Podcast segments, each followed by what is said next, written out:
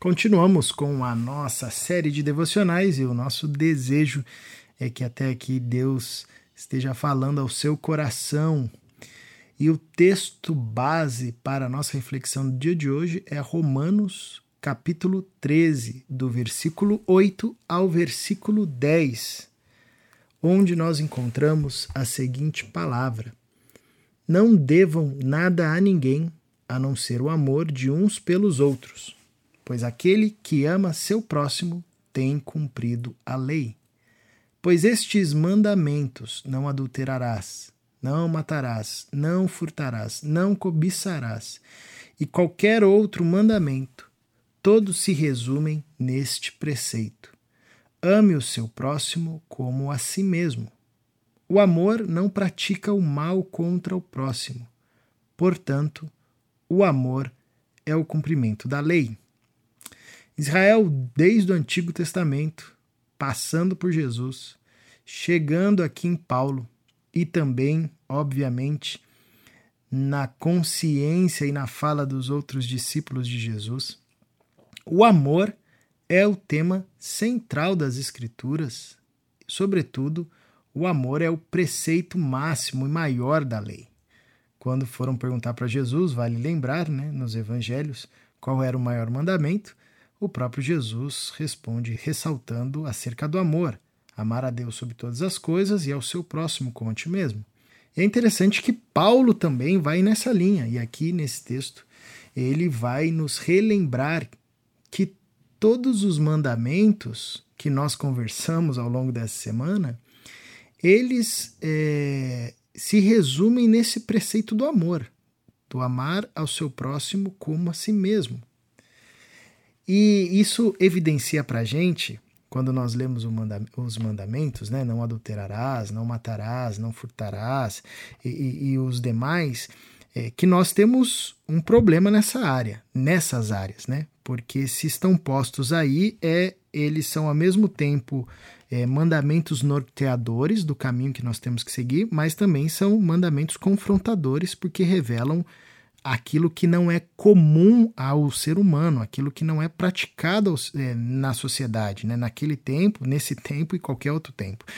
É, e então, partindo dessa lógica de Paulo, é, já que a gente tem, já que é comum no nosso contexto o adultério, já que é comum no nosso contexto é, o assassinato, já que é comum no nosso contexto o furtar, já que é comum no nosso contexto a cobiça e tantos outros pecados e tantas outras ações que aviltam a vida e, e são um rompimento com a relação com Deus, é, o amor é então uma prática incomum e nada normal no nosso tempo. Porque se o amor é o que está por trás de todos esses mandamentos e esses mandamentos nós não vemos, a não ser por uma ação milagrosa no nosso meio, o que a gente pode constatar é, a, é o óbvio olulante, né? que nos falta muito amor, é que a forma como nós vivemos ao longo da história e nos dias de hoje é uma, uma história vivida com ausência de amor. Porque se de fato vivêssemos na prática do amor, nós viveríamos nessa realidade onde não praticaríamos o mal contra o próximo em todas as suas instâncias.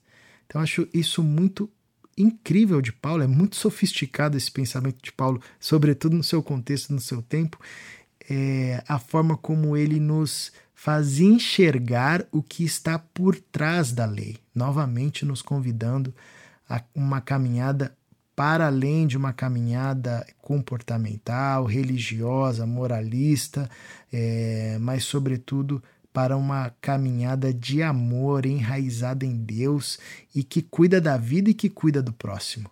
O que, que te chama a atenção, Israel, nesse texto de Paulo? Chama a atenção, Caleb, que assim como você mencionou também Jesus, né, que vai na que Paulo está indo na mesma direção do ensino de Jesus, é preservar esse ensino de Jesus acerca do amor.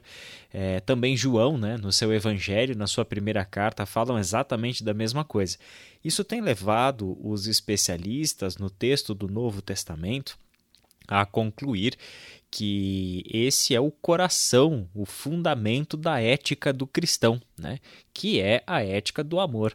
Toda a nossa conduta deve ser baseada no amor, como Paulo com palavras que não poderiam ser mais claras do que essas que o texto que a gente leu hoje. Não devam nada a ninguém a não ser o amor de uns pelos outros, né? E o argumento dele é o seguinte: quem ama o seu próximo tem cumprido todos os requisitos da lei. E a gente não pode esquecer que, para este judeu do primeiro século, cumprir a lei é obedecer à vontade de Deus. Então, viver segundo o amor, agir de acordo com o amor, é cumprir tudo aquilo que é a vontade de Deus. Né? Toda a lei se resume neste só preceito, como a gente lê aqui neste texto de hoje, mas também lemos em Gálatas capítulo 5, por exemplo, né? versículos é, 13, 14, nós temos ali uma mesma afirmação. É, uma segunda coisa que me chama a atenção, Caleb, é o seguinte: quem é esse si mesmo do amor ao próximo? Se amar a si mesmo é a referência ou a medida pelo qual eu devo amar o meu próximo, o que é amar a si mesmo, né? Interessante porque isso não tem a ver com o valor que você se dá como pessoa, né? Uma pessoa com problemas de autoestima teria uma dificuldade tremenda de obedecer esse mandamento, né? Então não é essa a perspectiva do amor a si mesmo. Uhum. O apóstolo Paulo tem uma consciência muito clara que este si mesmo, que é a nossa agora identidade como pessoas, é o si mesmo do Cristo que agora vive em nós. Então a referência de amor ao próximo não é o valor que eu me dou como pessoa independente de Cristo mas é o valor que eu me dou como pessoa, visto que agora eu sou alguém redimido em Cristo Jesus e habitação do Espírito Santo de Deus. É na medida do amor de Cristo que nós amamos uns aos outros. Quem nos ajuda é o Evangelho de João, né? Vocês devem amar uns aos outros assim como eu os amei. Ali fica claro que a referência não é o nosso eu independente de Cristo, mas é o nosso eu redimido em Cristo. Não é um eu sem forma e vazio, mas é o eu que foi redimido em Cristo Jesus e que tem dentro de si o próprio Cristo reinando, governando e etc. Né? E é interessante como que esse texto estabelece portanto aí esse divisor de águas entre aquilo que é comum para o mundo e aquilo que é normal para Deus, para uma vida de acordo com a sua vontade. Interessante porque ele faz questão de mencionar alguns mandamentos a título de exemplo, né? Não cometa adultério, não mate, não roube, não cobice. É interessante porque nós estamos vivendo em um mundo onde você já falou, né? O cometer adultério, o, o, dar vazão para pecados relacionados à sexualidade, isso é algo que é já totalmente banalizado. E em muitos casos cometem-se pecados relacionados à sexualidade em nome de amor, em nome de uma bandeira de que o amor é o que determina tudo, o importante é o amor e etc. Né? Uhum. Então, isso é um primeiro ponto. O que a, o nosso mundo chama de amor não é o que a palavra de Deus chama de amor. O nosso mundo chama, inclusive, justificativas para pecado de amor e o nosso mundo confunde amor com sentimentalismo. Uhum. Não é este o amor revelado nas Escrituras. A gente não pode esquecer que a maior prova de amor que Deus deu para a humanidade foi a manifestação gloriosa da sua justiça, que custou a vida do seu filho no nosso lugar, no lugar de pecadores. Isso que ele chama de amor não tem sentimentalismo nenhum em uma história como essa, né? Uma história da cruz do Calvário. Sim. E aqui a gente vê este contraponto com a nossa cultura, onde, por exemplo, a cobiça, ela não é simplesmente algo comum no nosso mundo ela é desejável. Nós somos ensinados a sermos seres cobiçosos, a propaganda vive disso. Né? Nós estamos em um mundo onde você precisa criar nas pessoas desejos cobiçosos para que você venda um produto. Uhum. Né? Nós estamos vivendo em um mundo onde você galgar posições dentro de uma de uma empresa, na sua carreira profissional, no mundo corporativo, é, existe um motor ali chamado cobiça. Você estar na posição do outro, você ter o que o outro tem, você ser quem o outro é. Então, isso já foi para muito além do comum e já se tornou desejável, né? A cobiça já é cobiçada, vamos dizer assim, né? Uhum. E aí Paulo vem com este mandamento: olha, não vá por este caminho. E aí eu acho fantástico, Caleb, a forma como os primeiros cristãos entenderam o mandamento do amor. Por quê? Porque a cabeça de um judeu do primeiro século, formado pela linguagem dos Dez Mandamentos, repousa a sua conduta ética no aspecto negativo da ação. Então é: não cometa adultério, não mate, não roube, não cobiça, não tenha outros deuses. Né?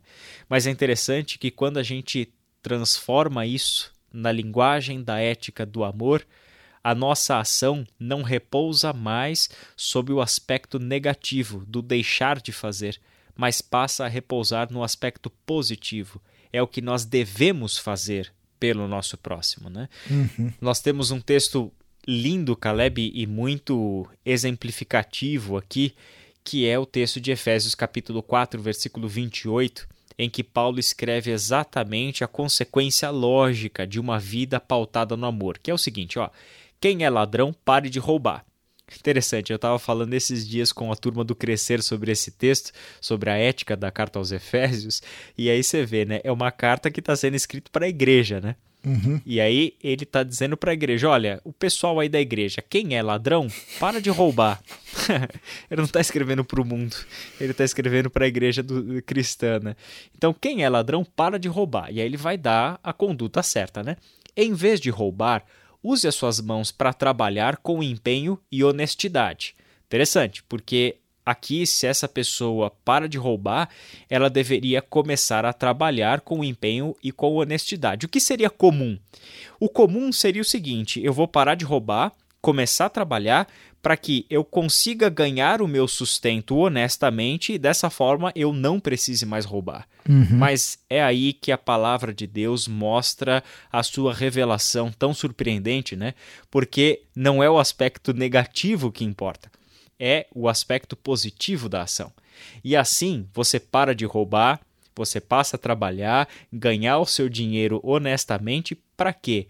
Para ajudar generosamente os necessitados. Uhum. Então, este é um exemplo da ética do amor. A sua ação está sempre sendo pensada a partir do aspecto positivo. Não é simplesmente deixar de roubar, mas é trabalhar para que honestamente ganhe dinheiro com o propósito não ser você, mas ser o próximo necessitado. Né? Então, estes passos para além do comum, do corriqueiro, do ordinário, é que a palavra de Deus está nos chamando para uma ética da ação e da ação positiva para fora de nós em direção ao próximo. Isso é trabalhar pela lógica do amor. Amém. Que beleza. É lindo saber aquilo que Deus está construindo em nós e deseja construir em nós por meio de nós, cada vez de forma mais real, mais viva. Israel, você ora para gente? Vamos orar. Senhor nosso Deus e Pai, nossa oração hoje é para que o Teu Santo Espírito mostre ao nosso coração as ações que o Senhor está esperando de nós. Temos certeza de que no nosso convívio social, entre familiares, amigos, colegas de trabalho, o Senhor tem preparado o terreno para ações de amor. O Senhor tem nos dado oportunidades de agirmos para o bem aonde quer que nós estejamos. Pai querido, abra os nossos olhos para que entendamos que nós não devemos nada a ninguém, a não ser o amor, que nós já partimos para este mundo com uma dívida ao nosso próximo, e essa dívida é o amor.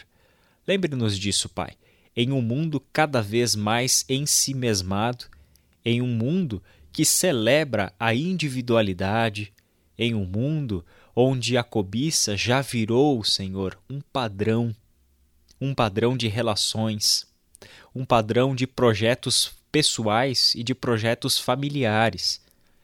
Ensina-nos, Senhor, a quebrar essa lógica e a agir pelo amor, que não é capaz de cobiçar, é apenas capaz de entregar. Entregar como o Senhor entregou-se por nós na cruz do Calvário, dando-nos uma nova vida, dando-nos uma nova esperança, dando-nos, Senhor, valores novos, valores eternos, valores do teu reino, pelos quais viver. É em nome de Jesus, o Cristo, que nós oramos. Amém. Amém.